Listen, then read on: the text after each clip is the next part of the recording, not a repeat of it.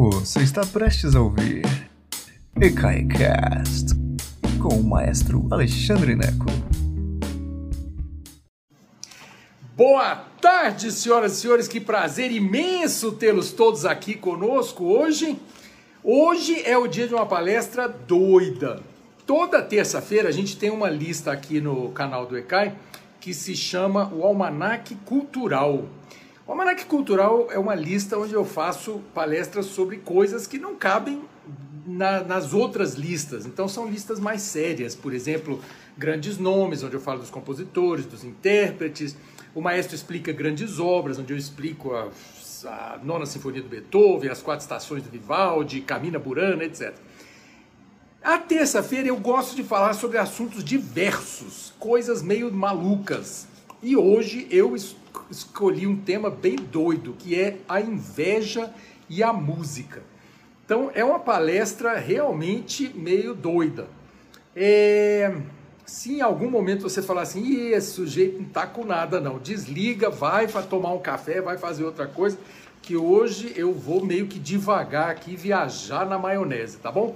Mas também é interessante porque eu acho, como músico, eu tenho quase 40 anos de, de carreira profissional e eu acho, como músico, que a inveja é uma força é, transformadora. Ela pode agir a seu favor.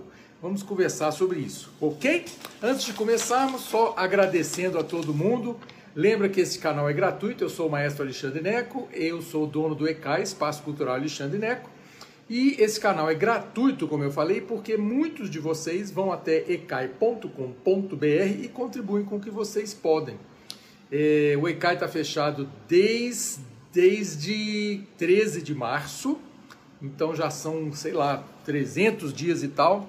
E então nós conseguimos manter os vencimentos de 12 pessoas, incluindo o meu, por causa da generosidade de muitos de vocês que vão lá em ecai.com.br e contribuem com o que vocês podem. Aqueles de vocês que não têm dinheiro nenhum para contribuir, eu não quero seu dinheiro, não quero que você se sinta culpado, tá bom? É um prazer ter você aqui contribuindo ou não contribuindo. Então vamos lá. A inveja. Eu acho que quando a gente fala de inveja na música, a primeira referência que vem à cabeça da maioria das pessoas, pelo menos o pessoal da minha geração, é Salieri. Né? Eu acho que é, eu conheci Salieri ah, naquele filme Amadeus, que eu acho que é de 1984, eu não tenho certeza, mas é um, um filme baseado numa peça de teatro do mesmo nome, a peça do Peter Schaeffer, o filme é do Milos Forman, e a peça conta a história de Salieri e, e sua inveja em cima de Mozart, que era um músico mais talentoso que ele. Eu assisti o filme, eu era um jovem adolescente e eu me identifiquei prontamente com Salieri. Porque olha que droga, né? O Salieri está lá trabalhando duro, fazendo a vida dele, trabalhando na corte do rei José I da Áustria, primeiro ou segundo, agora não me lembro, mas está lá trabalhando na corte do imperador da Áustria, ganhando a vida honesta dele, trabalhando para Chuchu. Aí chega aquele palhaço, muito mais talentoso que ele, mais jovem, e assim conquista corações e mentes na corte. Só que essa história não é verdade. Né? O, o o Salieri do filme resolve, na prática, envenenar o Mozart ou algo parecido, e o Mozart morre é, praticamente na companhia do Salieri enquanto ele está ditando a, a, o Requiem do Mozart lá. Essa história não é verdade. Mas o filme é um excelente ensaio sobre a inveja e ele não é longe da realidade do que nós músicos sentimos. Porque qualquer pessoa sente inveja, né? Na boa, vamos, vamos, é, é isso que eu vou falar sobre isso hoje. Assim, como que a inveja pode te ajudar ou te atrapalhar. Ah, então, primeiro nós temos essa do Mozart com Salieri, que todo mundo conhece essa história, embora ela não seja verdade. E por que, que ela não é verdade? Porque, na verdade, se alguém tinha que ter inveja de alguém, o Mozart tinha que ter inveja do Salieri, porque em vida, Salieri era muito mais famoso, muito mais reconhecido como grande músico do que o Mozart. Mozart morreu pobre, foi enterrado em vala comum, enquanto Salieri era um dos grandes empregados do rei. Ah, então, assim, complexo isso, ok? E aí o, o que o que o, o, o, filme explora é que o Salieri viveu o suficiente para ver o próprio, a própria decrepitude cultural. Salieri viveu o suficiente para ver ele sair de moda. Isso pode ter sido verdade, porque Salieri era um compositor do período clássico e o período romântico veio e atropelou tudo. E Salieri assim, até evoluiu um pouco. Tem muitas composições de Salieri ah, do final da vida dele que são muito interessantes. Mas ele não teve a mesma projeção de um Beethoven, por exemplo. Né? Outro exemplo que algumas pessoas até perguntaram é, na, na, no, lá no Facebook, algumas pessoas perguntaram sobre o Padre José Maurício e o Marcos Portugal.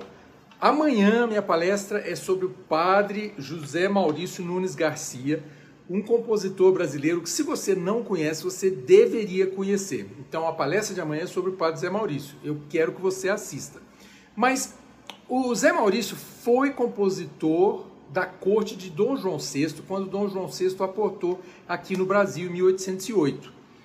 E como o padre Zé Maurício era extremamente talentoso. Muitos comparavam ele a, a uma espécie de Mozart tropical, porque é mais ou menos na mesma época, né? 1808, Mozart morreu em 1791. E aí existe uma história de um compositor português que chegou depois, que era o Marcos Portugal.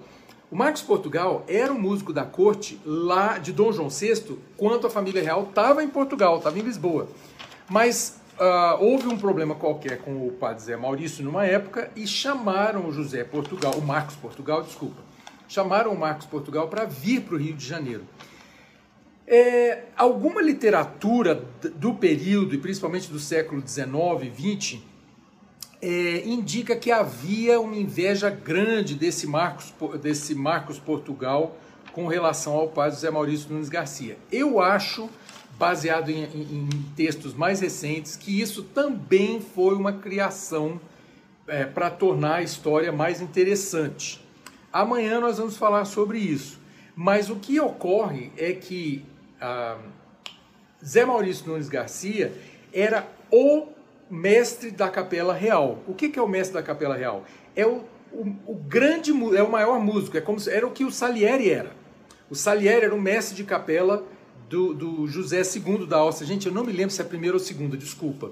Mas o então o padre Zé Maurício foi declarado pelo Dom João VI o mestre de capela real aqui no Brasil. Não é o Brasil naquele momento a corte de Portugal estava no Brasil. Então é óbvio que vai haver inveja em cima do Zé Maurício, que além de tudo era negro. Então o negócio é complicado. Chega a corte portuguesa e o Dom João VI, que curtia muito música, gostava muito de música, gostava muito de igreja, a, a, toda, toda a liturgia, o Zé Maurício encaixou perfeitamente na corte do Dom João VI. Então, é um caso, outro caso de inveja. Seria o caso de inveja o Marcos Portugal com relação ao José Maurício? Não sabemos. Mas tudo isso que eu estou falando é para falar sobre o que acontecia nessa época, porque os postos de, de músico da corte eram muito poucos. Você precisava dos favores do rei, você precisava. Ah, o filme, o próprio filme Amadeus tem uma cena muito engraçada em que o, o imperador vai à ópera, vai assistir o Rapto do Serralho, do Die Entführung aus dem Serralho, do Mozart, e a hora que termina a ópera, o, o, imperador diz: Mozart, muito bom, muitas notas, too many notes, tem notas demais. E aí o Mozart, é, enraivecido, fala assim: e o senhor sugere que eu tire quais? Né? Fica aquela, aquela saia justa assim. Então, assim, estava todo mundo buscando os favores do rei. O rei achava o Salieri o máximo, deu medalhas para o Salieri. Aliás, o Zé Maurício ganhou medalha também. É... Então, é natural, quando os postos de, de do topo são poucos, é natural que haja inveja. É natural, porque todo mundo quer aquele posto. Todo existe, imagina, no Brasil, quantos músicos não poderiam, quantos portugueses não queriam aquele lugar do padre Zé Maurício Nunes Garcia? Quantos músicos não achavam que eles eram músicos melhores do que Salieri, que além de tudo não era austríaco, Salieri era italiano. Então a inveja é forte nesse caso, é fácil de entender isso. E a gente pode passar isso para o caso das orquestras sinfônicas modernas. No caso do Brasil, por exemplo, em que as orquestras, o, o maestro das orquestras brasileiras, na sua vasta maioria, as orquestras públicas brasileiras, os maestros são escolhidos pelos governadores de cada estado. Então, aqui no Distrito Federal, é, o Cláudio Cohen foi escolhido, eu não me lembro, eu acho que foi pelo Agnello, mas um governador da época e depois ele, ele conseguiu ficar depois. Tem, e isso acontece em todas as orquestras públicas, não é só aqui em Brasília. No, em Belém do Pará, eu sei que acontece assim, é, em Goiânia acontece assim. Então, assim, é o governador que escolhe. Então, eu não estou não tô dizendo que isso é bom ou é ruim, é assim que acontece. E por causa desta, eh, dessa característica, é natural que vários músicos digam assim: ah, eu acho que eu sou melhor que aquele sujeito, eu tenho inveja daquele sujeito, eu queria estar naquela posição ali. Só que ser maestro não é sopa, não é sopa. Eu, eu tive minha orquestra que era minha, minha. Entende? Assim, eu, eu montei, eu não dependia de ninguém, no sentido não dependia de governo, não dependia de patrocínio, nada disso. E é difícil, porque você leva chumbo de tudo que é lado.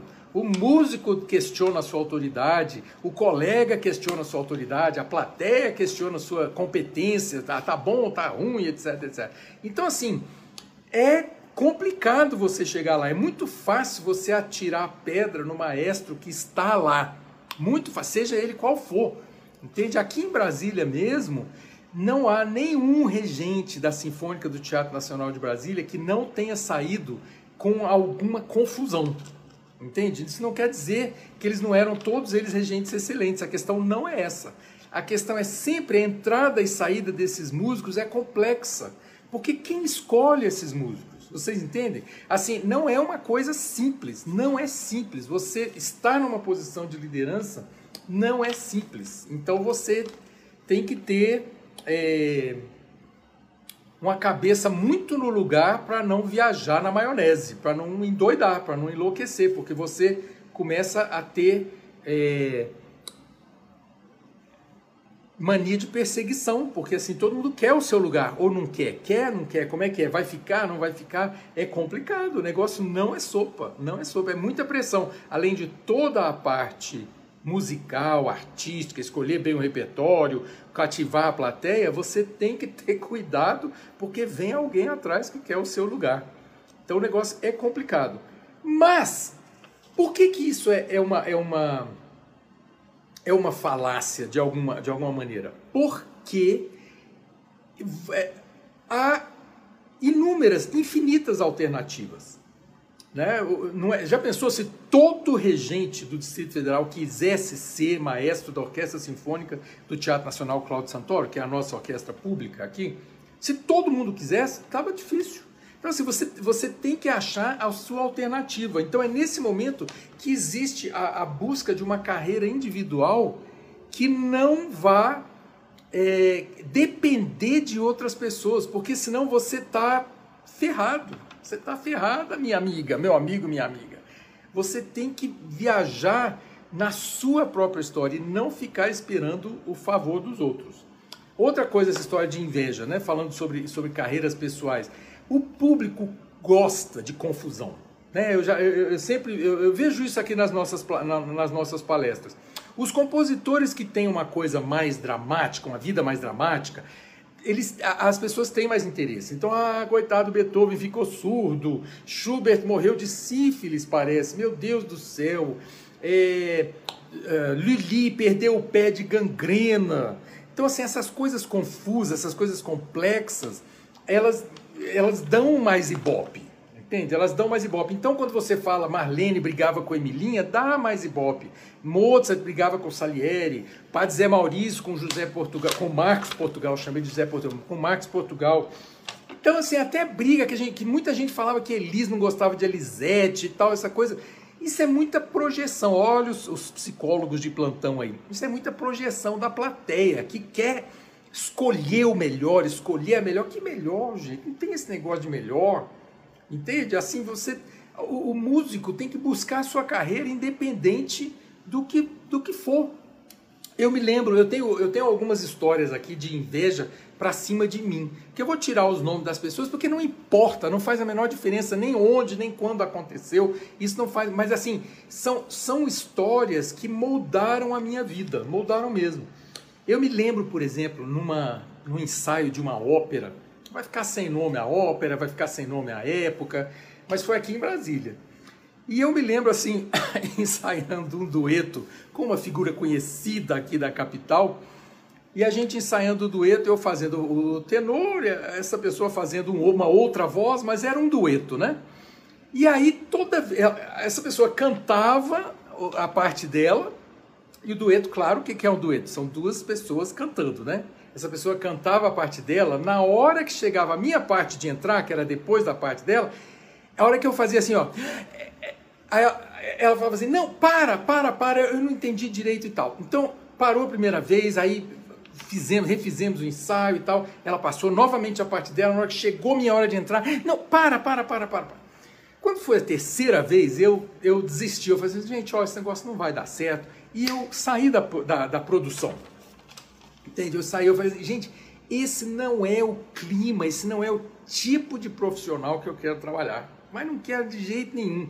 Então, assim, fica. E nesse caso era inveja, eu tenho certeza que era inveja, porque eu sempre fui essa pessoa brincalhona, comunicativa e tal, essa coisa toda. E essa pessoa se sentia ameaçada de estar no palco comigo. Então, eu, ó, sai de mim, Satanás, que eu não quero inveja para cima de mim, não quero olho gordo em cima de mim. Vai, seja muito feliz, seja uma pessoa muito rica e feliz. Então, assim, essa pessoa, ela queria impedir, me impedir de ensaiar, simplesmente para poder ficar. E aquele clima pesado, uma, uma, coisa pesada, né? Um clima pesado. Outro, outra coisa que aconteceu muito forte na, na minha vida, eu já era, eu já tinha mais de 40 anos.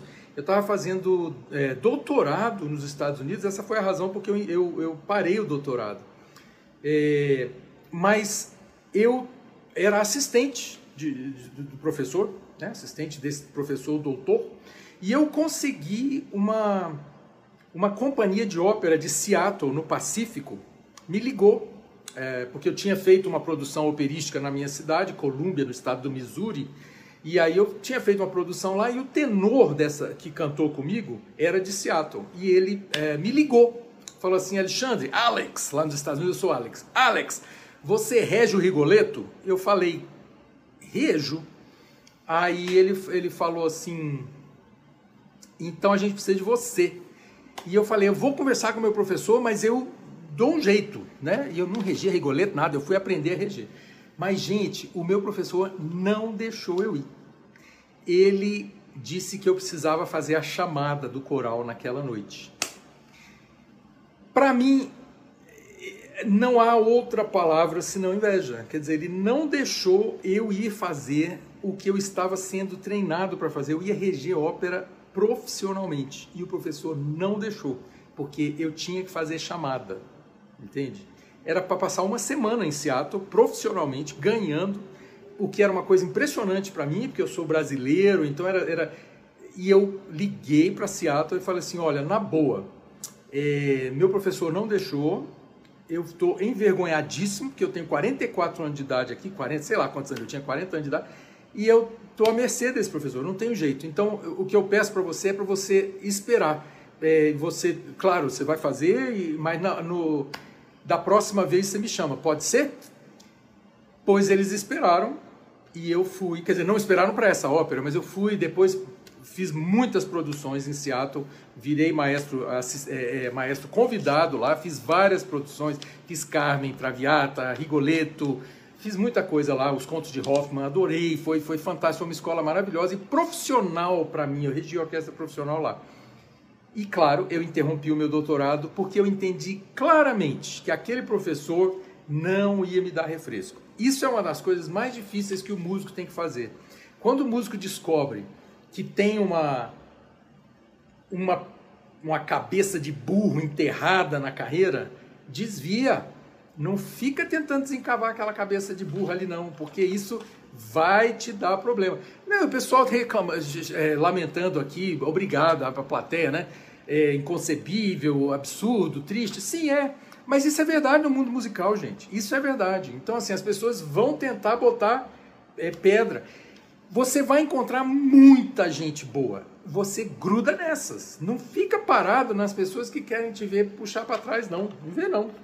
Uma outra, uma outra, outra história que aconteceu, quando eu voltei para o Brasil, depois de 15 anos nos Estados Unidos, voltei para Brasília, minha cidade natal, e para sobreviver, eu abri o ECAI. Isso em 1900, é, desculpa, em 2011, foi quando eu abri o ECAI, 2011, estamos completando nove anos o ECAI. E quando eu abri o ECAI, era um buraquinho, gente, era uma salinha. Hoje é um império, imagina, até com. Né, temos canal na internet e tal. Mas assim, era muito pequenininho. Eu pedia mesa emprestado para o boteco da esquina para dar conta. E, gente, não é que houve colegas, colega não, vou falar de um, uma pessoa específica, né? Que assim, que fez campanha para que, que as pessoas não fossem assistir minhas aulas na boa, gente. É assim, puxa vida, eu cheguei com a mão na frente e outra atrás, entende? E veio, e teve isso. Não tem isso. Teve outra pessoa que perguntou assim, meio com veneno saindo assim, perguntou assim: Uai, onde é que você aprendeu a falar sobre tantas coisas? Como quem dissesse assim, ninguém sabe de tantas coisas. Gente, em algum momento aqui, vocês me conhecem aqui, já mais de 300 palestras aqui. Em algum momento eu disse que eu sou especialista em alguma coisa. Eu vivo dizendo, gente, não confia no que eu falo, vai checar o que eu falo. Eu sou, sabe assim, eu não sou especialista, eu não quero resolver o problema, a pólvora, né? Como é que é descobrir a pólvora? Isso aqui é, é, é sério, é o que eu mais gosto de fazer, mas é entretenimento também. Entretenimento. Por isso que, por isso que eu, onde que cabe um tema doido desse, a inveja e a música, né?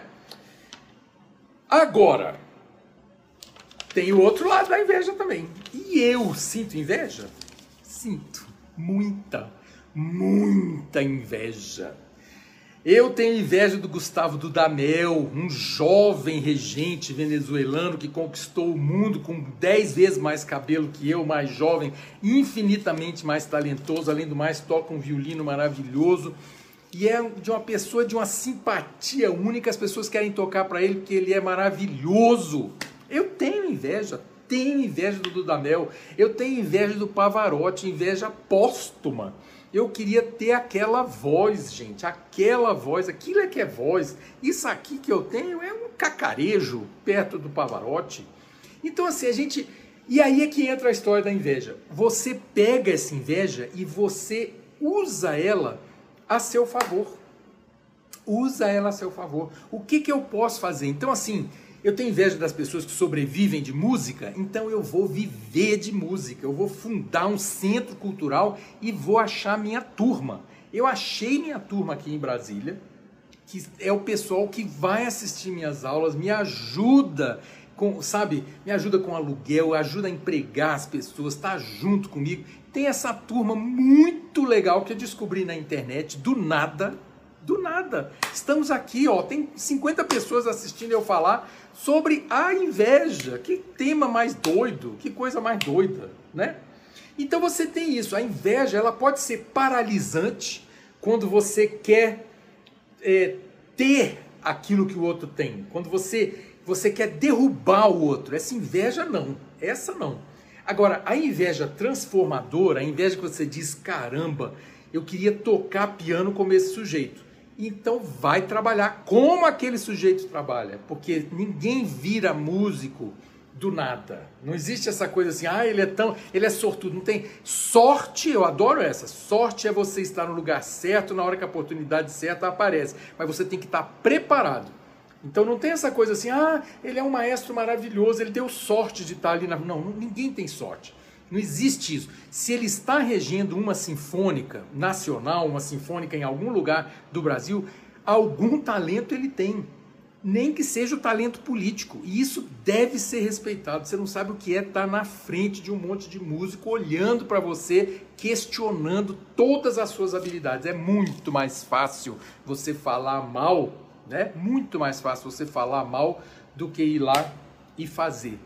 E a outra coisa da inveja também é que ela não pode te deixar de ver, ela não pode te embaçar a visão e você ver a, a ver a realidade.